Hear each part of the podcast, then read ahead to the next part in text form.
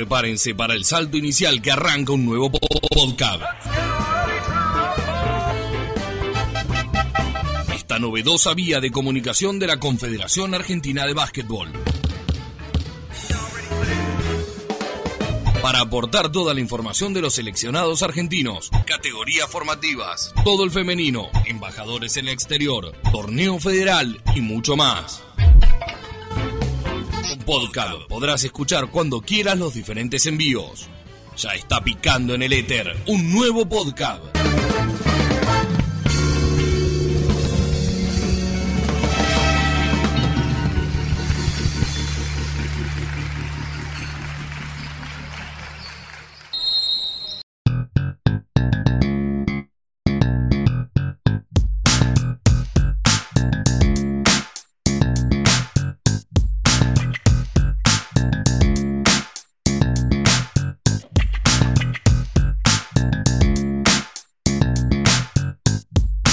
Tal? Mi nombre es Diego García y les doy la bienvenida a la tercera edición de Podcast Formativas, ya en el último programa del año en el que repasaremos todo lo que sucedió en las últimas semanas. Venimos de días de muchísima actividad, principalmente en lo que se refiere a los campeonatos argentinos, tanto de selecciones como de clubes. Vamos a estar repasando, haciendo un breve balance de lo que sucedió en estos torneos, pero además vamos también a hacer un resumen, dar un vistazo, meternos un poco en los que son los campamentos de tecnificación del Programa Nacional Formativo y conocer mejor de qué se trata.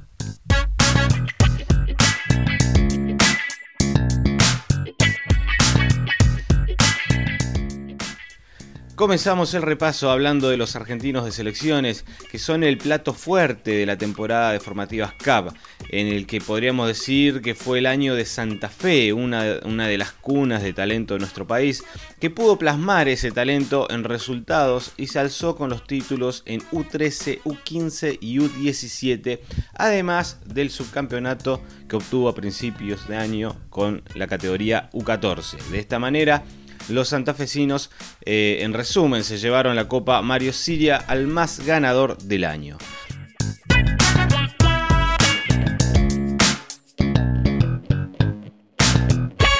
El argentino U15 se jugó entre el 3 y el 8 de diciembre en Embalse, Córdoba, donde un mes antes ya se había jugado el argentino U13. Participaron 19 federaciones en lo que es un torneo muy federal, con selecciones de todos los rincones del país. Fue un torneo lindo, atractivo, con buen nivel en cuanto a talento y la posibilidad de ver en cancha a prácticamente toda la selección nacional U15 que venía de ganar el sudamericano. Casi todos los jugadores de esa selección estuvieron jugando ese torneo y por supuesto cuando hay esa clase de talento en cancha se hace muy atractivo poder presenciarlo y seguirlo. Además, eh, como siempre, este certamen se pudo ver en vivo desde cualquier punto del mundo a través del streaming oficial de la CAP, lo cual es un servicio muy lindo que le permitió a muchísima gente poder ver los partidos en vivo. Como decíamos recién, Santa Fe se llevó el título en el Argentino 15, fue campeón invicto con un plantel integrado entre otros por jugadores de selección nacional como Gastón Bertona, Bautista Lugarini, eh, y Tomás Chapero. En la final los santafesinos le ganaron 77-61 a Buenos Aires. El podio lo completó Entre Ríos con una camada que venía de ser campeón argentino U13 dos años atrás y que en este caso se quedó con el tercer puesto tras vencer 80-67 a Córdoba. En el resto de las posiciones, Febamba se llevó el quinto puesto, Tucumán fue sexto, séptimo Chaco, octavo Neuquén, noveno Misiones, décimo Corrientes, décimo primero Mendoza, décimo segundo La Rioja, décimo tercero Chubut, décimo cuarto Salta, décimo quinto La Pampa, décimo sexto Santiago del Estero, décimo séptimo Formosa, décimo octavo San Luis y décimo noveno San Juan.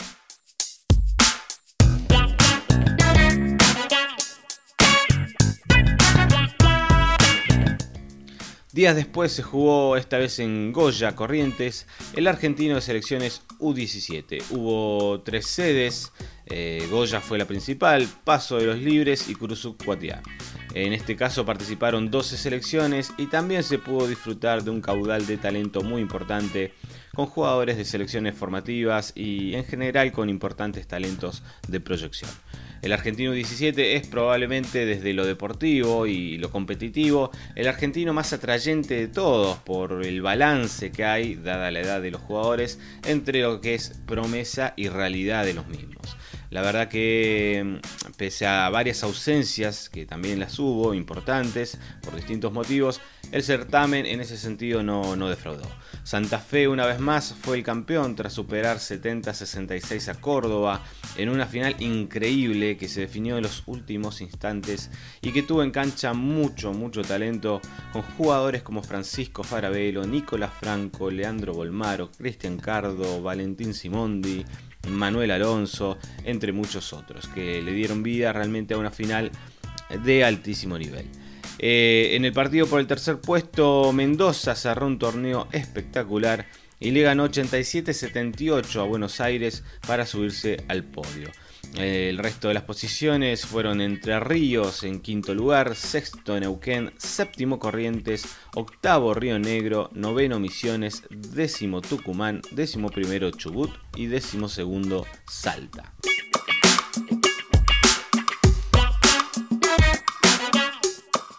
Para cerrar el tema de los argentinos de selecciones, nos comunicamos con Rolando Dianda, director técnico de Santa Fe en el Argentino U15, quien hizo su balance y nos contó sus sensaciones tras ese logro y realizó una evaluación del nivel que encontró en el Argentino U15.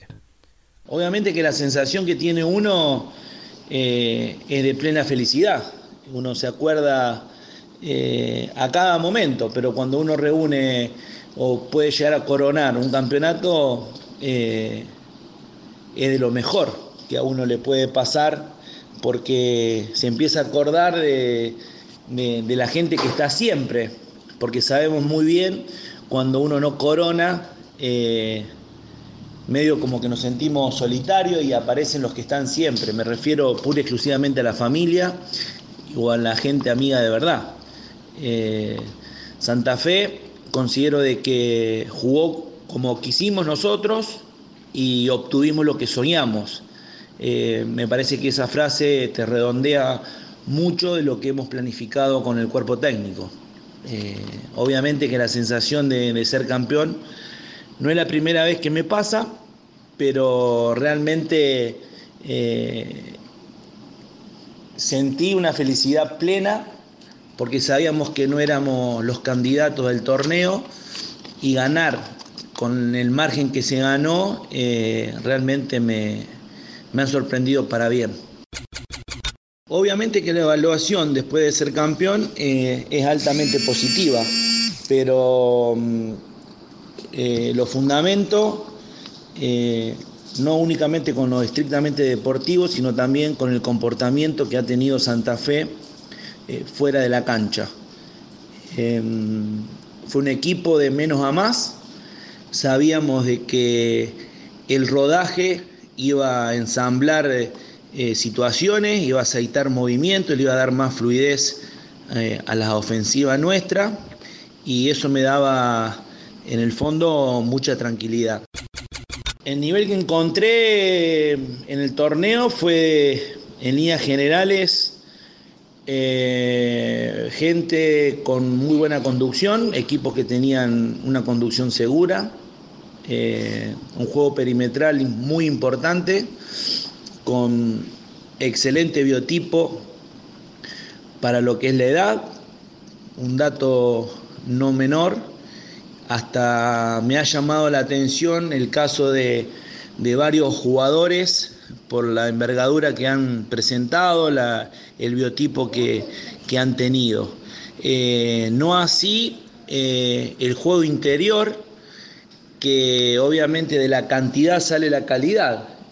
En este, en este juego me parece de que, en este rubro, perdón, me parece de que hay ciertas falencias.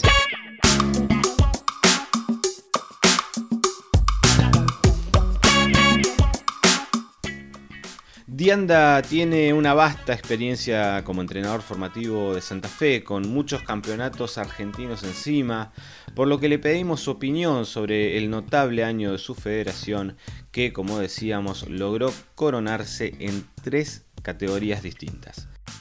A mí como entrenador eh, santafesino, eh, luego de estar dirigiendo seis años con cierta continuidad eh, y ser la provincia más ganadora, en primer lugar no me sorprende, dejando la modestia de lado, porque lo venimos haciendo desde ya varios años, gracias a Dios, porque se nos han dado muchísimos resultados.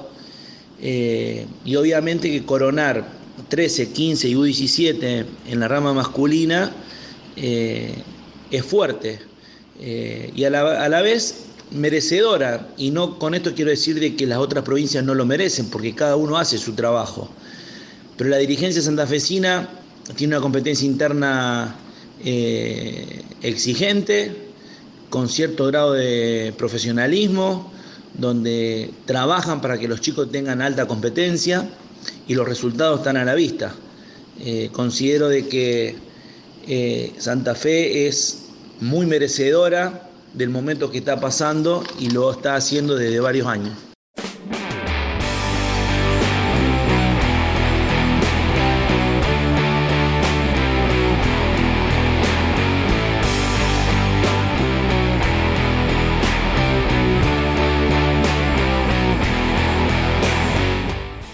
Nos metemos ahora en los argentinos de clubes para repasar rápidamente lo que sucedió con los dos últimos hexagonales finales del año.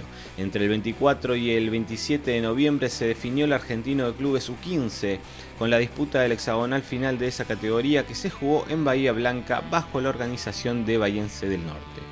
Justamente los bayenses fueron los campeones tras derrotar 83-75 a Unión Eléctrica de Córdoba en la final. En el tercer puesto, Estudiantes de Tucumán cerró un gran torneo al vencer 80-48 a Independiente de Neuquén para subirse al podio. Tokio de Posadas y Racing de Gualeguaychú fueron los equipos que completaron el cuadro del hexagonal final U15. En cuanto a la categoría U13, el hexagonal final se jugó entre el 15 y el 18 de diciembre, también en Bahía Blanca, bajo la organización del club Leandro N. Alem. La Unión de Colón, con un equipo muy interesante, le ganó al local, Alem, 79-71, en el que fue honestamente el partido del año en formativas, un juego fabuloso que se definió en suplementario luego de que empataran en 66 durante el tiempo regular. En el tercer puesto, Central Argentino Olímpico de Ceres, Santa Fe, le ganó 83-53 a Independiente de Neuquén y completó el podio. Los otros participantes de este hexagonal final fueron Poeta Lugones de Córdoba y Esportivo Peñarol de Rosario del Tala, entre Ríos.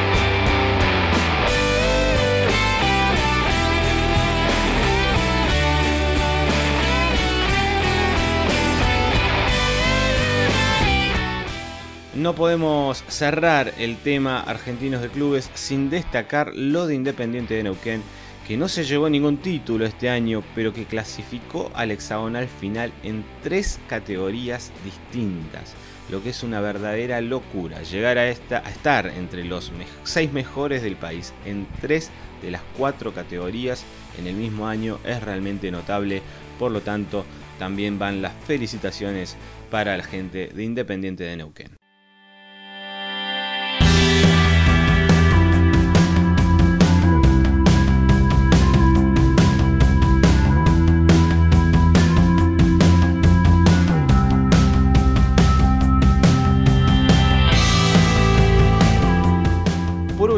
Momento de hablar de los campamentos de tecnificación del Programa Nacional Formativo. Durante la semana pasada finalizaron los tres últimos campos regionales correspondiente al NEA, a Patagonia Sur y a Patagonia Norte. Eh, cada una de estas regiones llegó de esta manera a cuatro campamentos en lo que fue la temporada, por lo que se cumplió el objetivo programado por la CAP para este año. Para tener una imagen más clara sobre este tema, vamos a escuchar a Maximiliano Seigorman, quien es uno de los coordinadores nacionales del Programa Nacional Formativo, a quien en primera instancia le preguntamos sobre el funcionamiento de esta estructura de centros de tecnificación y qué trabajos en general se realizaban dentro de cada campamento. Desde el mes de junio se empezó a ejecutar el Plan Nacional de Formación, que consistía en ejecutar en las distintas regiones en las cuales está dividido el país los 10, eh, las 10 regiones que, en las cuales estuvimos trabajando, eh, distintos centros de tecnificación en el cual había un gran desarrollo de la parte física, donde los ejes a evaluar en todos los centros fueron determinados con anterioridad por el profesor Ezequiel Lavallén y además haciendo mucho hincapié desde la parte técnica en los aspectos basquetbolísticos. Hicimos mucho hincapié en mejorar los movimientos coordinativos y ejecución de los aspectos técnicos. Eh, las cargas consistían durante tres jornadas, empezando generalmente un viernes por la tarde, una doble jornada en el día de sábado y finalizando los días domingo. Obviamente eh, dependía mucho de la distancia y los recorridos que tengan que hacer los chicos, pero en los distintos centros pudimos eh, evaluar entre 20 y 25 eh, chicos por evento y en los cuales estamos altamente satisfechos porque pudimos lograr que en la mayoría de los lugares se pueda trabajar de la manera que teníamos planificado. Hubo un gran esfuerzo de parte de los tecnificadores de cada una de las regiones, junto con los tecnificadores provinciales, y un alto apoyo de las federaciones que creemos que tiene que ser mejor para el año que viene, tiene que haber mucha más predisposición para poder hacerlo a los campos de tecnificación, pero desde el punto de vista del desarrollo del trabajo, de la logística que significaba juntar entre 20 y 25 chicos más los entrenadores por evento, estamos más que satisfechos. El Plan Nacional de Formación estaba dirigido en un principio a las edades de 14 a 17 años, en las cuales con el correr del, mismo pudimos eh, abarcar a gran parte de estas edades y finalizando el año pudimos ingresar al, Plan Nacional de Formación a la categoría de 2003, que son los chicos sub-13. Y bueno, la verdad que pudimos evaluar y, empezar a, desarrollar planes de trabajo para, para los distintos chicos. Obviamente eh, desde la parte física necesitábamos tener algunas evaluaciones importantes, que en todos los centros se trabajó de la misma manera, que estaban relacionados a, un contenido de trabajo que tenía que ver con la postura de juego, la lateralidad, el equilibrio y los apoyos en todos estos lugares, más allá de evaluar la, fuerza específica que, los chicos tenían y los trabajos eh, que debían realizar. En cada uno de los centros pudimos eh, ejecutar estas evaluaciones y esperamos para el año que viene eh, poder realizarlo y poder intensificar aún más y tratar de conseguir de que los chicos tengan una metodología de trabajo y podamos imponer un, método que sea similar y que creemos que se pueda respetar fundamentalmente para encontrar jugadores mejores física y técnicamente.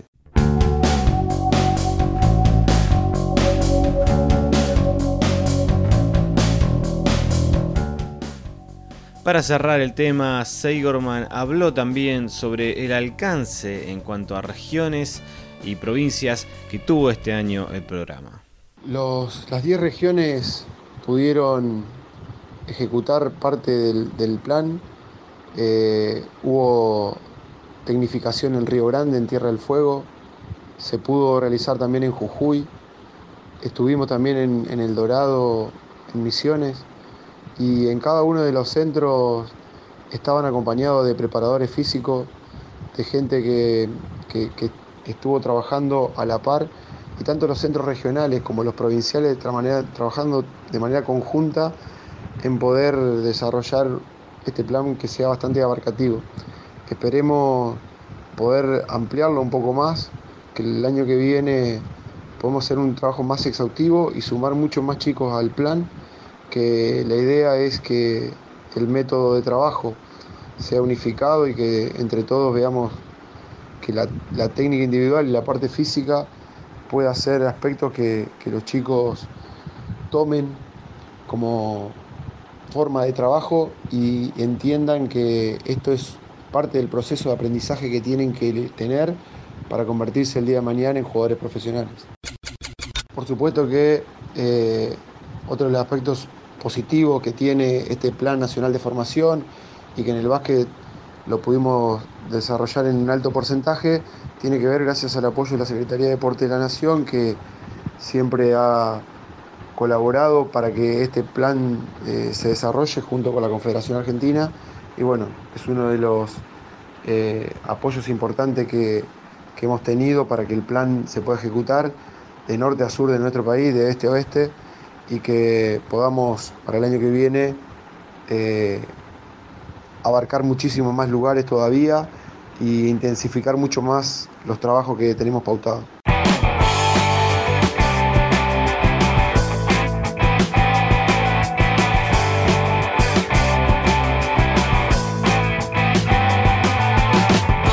Muy bien, hasta acá llegamos. Muchas gracias por escuchar. Para más información no te olvides de visitar www.cap.com.ar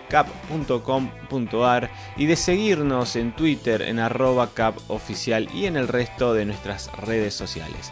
Les deseo a todos que pasen un fin de año genial y que tengan un brillante 2017.